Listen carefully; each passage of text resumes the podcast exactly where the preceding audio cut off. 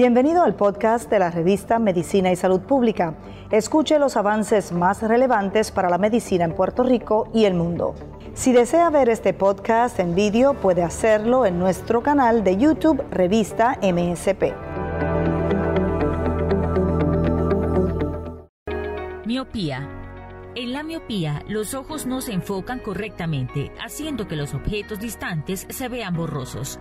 Con este trastorno, los objetos que están cerca pueden verse claramente, mientras que los que se encuentran a distancia se ven borrosos.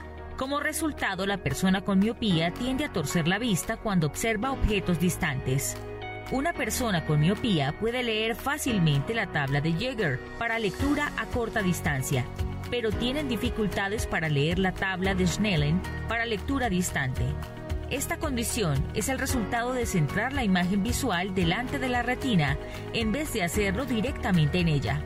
La gente con miopía suele tener dolores de cabeza, vista cansada, entrecierran los ojos, tienen fatiga cuando conducen o practican deportes y también se esfuerzan por ver a lo lejos. Los niños suelen quejarse de no poder ver la pizarra en el colegio. Lo más común es que la miopía se desarrolla entre los 10 y los 25 años, aunque puede aparecer a cualquier edad. Más del 25% de los adultos del mundo son miopes.